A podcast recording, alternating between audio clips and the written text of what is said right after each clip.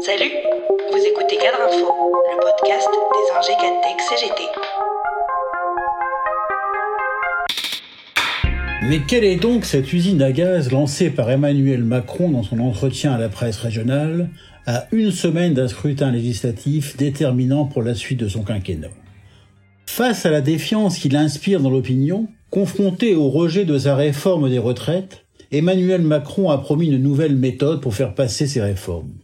Et il a donc annoncé ce week-end la création d'une nouvelle instance inspirée du Conseil national de la résistance. Rien moins que ça. Elle réunira les forces politiques, économiques, sociales, associatives, des élus des territoires et des citoyens tirés au sort pour travailler sur les chantiers prioritaires du quinquennat. Audacieux n'est-il pas? Sauf qu'à y regarder de près, à une semaine de l'élection d'une nouvelle assemblée, dont il n'est pas certain qu'elle lui soit toute acquise, Emmanuel Macron donne le signe de vouloir circonvenir la prochaine représentation nationale en passant par-dessus la tête des députés. Ensuite, on peut aussi se demander pourquoi créer une instance supposée représenter les forces vives de la nation, les associations, les acteurs sociaux, alors que celle-ci s'appelle déjà le Conseil économique, social et environnemental. Accessoirement, on peut aussi douter de la volonté d'Emmanuel Macron d'écouter les citoyens et les citoyennes tirés au sort.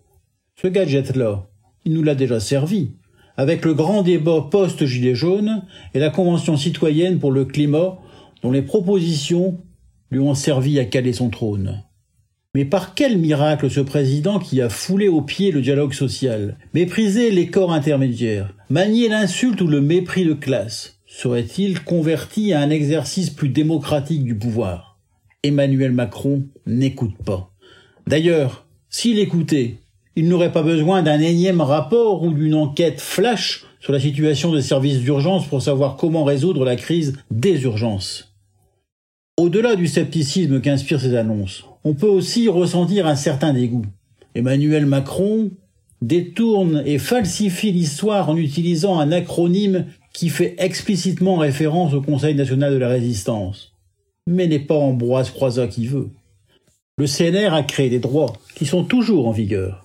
Même si Emmanuel Macron et les néolibéraux n'ont eu de cesse de défaire méthodiquement le programme du Conseil national de la résistance, comme les avait invités Denis Kessler, ancien bras droit d'Ernest Antoine Sellière et idéologue du MEDEF, dans un éditorial au journal Challenge en octobre 2017.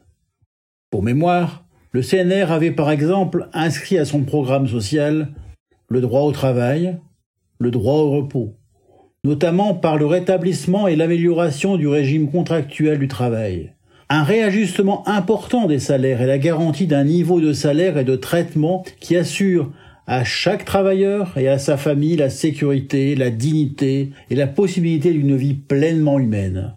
Un plan complet de sécurité sociale visant à assurer à tous les moyens d'existence, dans tous les cas où ils sont incapables de se le procurer par le travail, avec gestion appartenant aux représentants des intéressés de l'État.